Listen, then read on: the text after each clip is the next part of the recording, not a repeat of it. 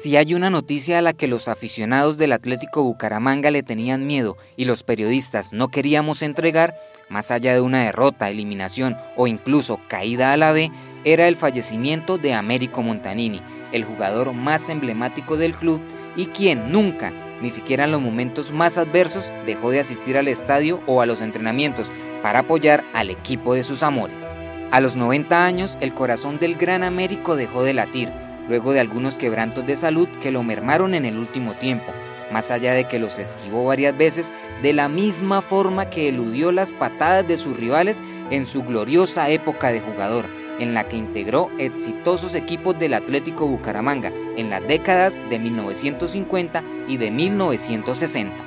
Este argentino, formado en el histórico River Plate y que llenó de goles y gambetas al balompié nacional, integró grandes planteles del Leopardo, junto a Roberto Pablo Yaniot, Hermán El Cucaseros, Miguel Ángel Sassini, Marcos Col y Álvaro El Pipa Solarte, entre otros. También hizo parte del América de Cali en donde jugó durante las temporadas entre 1961 y 1963. Logró dos terceros lugares en el balompié nacional con la camiseta del Bucaramanga en 1958 y 1960, además de convertirse en el goleador histórico del cuadro leopardo con 135 anotaciones. También fue entrenador del Atlético y su labor como formador fue sobresaliente. Su legado va más allá de lo deportivo, porque siempre su caballerosidad y don de gente prevaleció.